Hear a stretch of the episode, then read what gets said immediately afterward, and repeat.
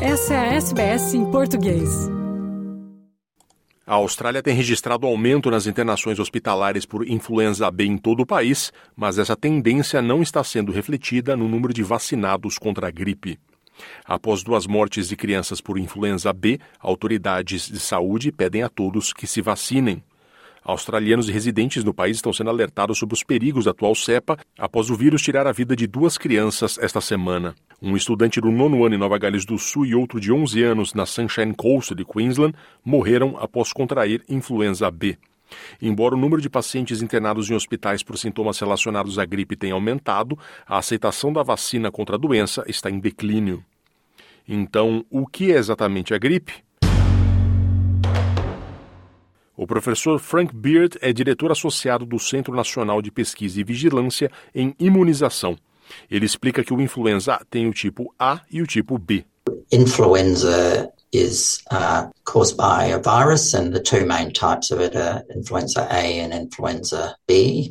Uh, high fever, sore throat, blocked nose, aches and pains and tiredness, and uh, it can uh, last for up to a week.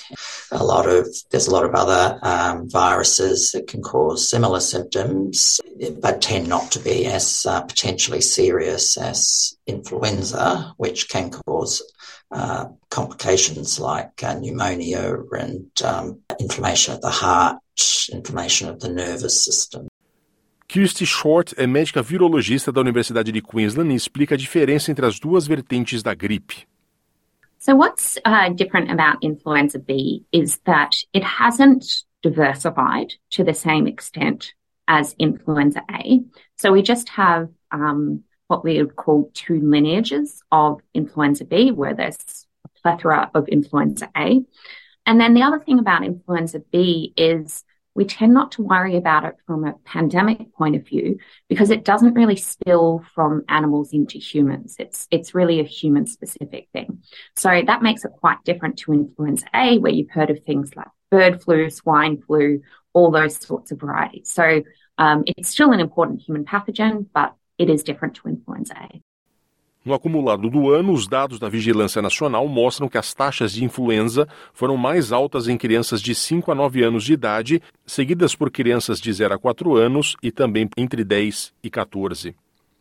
Desde abril de 2023, 69% das pessoas admitidas com gripe confirmada em hospitais eram crianças com menos de 16 anos.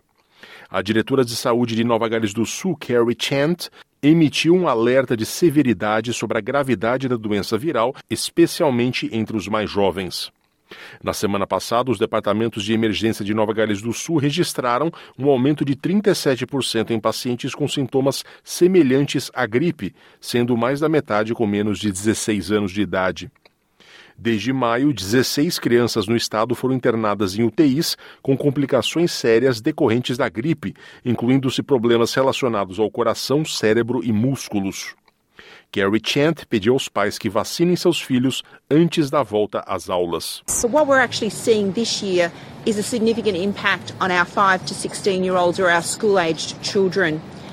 This is in part related to the type of influenza that's circulating, influenza B, and that type tends to be associated with a greater impact on school-aged children. O diretor de saúde de Queensland também manifestou preocupação. Ele citou uma alta taxa de pacientes não vacinados à medida que as aulas voltam. Em seu comunicado, John Gerhardt diz que houve três vezes mais internações hospitalares por influenza B que por influenza A em crianças com menos de 5 anos. Beard diz que a gripe deve ser tratada como doença grave e pode representar risco de vida. Influenza can still cause severe disease and death in healthy adults, healthy children. So, which is why we recommend that people get vaccinated every year because influenza is a potentially lethal infec infection. Vaccination is even more strongly recommended for people who are in those particularly high risk groups like small small children, older adults, people with medical conditions. But it's it's re recommended across the board because uh, it, it can still be a nasty disease. Quase 2 milhões de pessoas a menos tomaram vacina contra a influenza este ano, em comparação com o mesmo período de março a julho do ano passado. De acordo com o Australian Immunization Register, 8,5 milhões de australianos e residentes tomaram a vacina contra a influenza no período do início de março a 9 de julho deste ano, em comparação com 10 milhões do mesmo período do ano passado. A médica Short diz que a fadiga de vacinas pode ser uma das razões por trás deste declínio. What these cases highlight to us is really the importance of vaccination.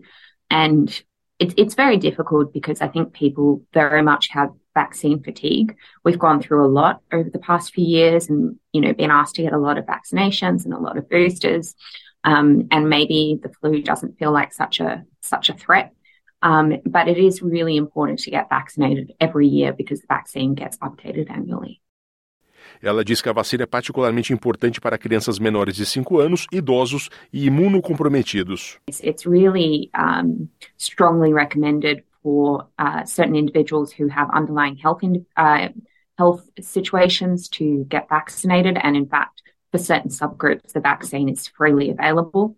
So it is really um, one of those important things that if you are, for example, even say living with diabetes, um, where you might not consider yourself immunocompromised, that you do prioritize flu vaccination. A vacina contra a influenza está disponível gratuitamente para crianças de idade entre 6 meses e 5 anos, para pessoas portadoras de certos problemas de saúde, mulheres grávidas, aborígenes, ilhéus do Estreito de Torres e pessoas com 65 anos ou mais.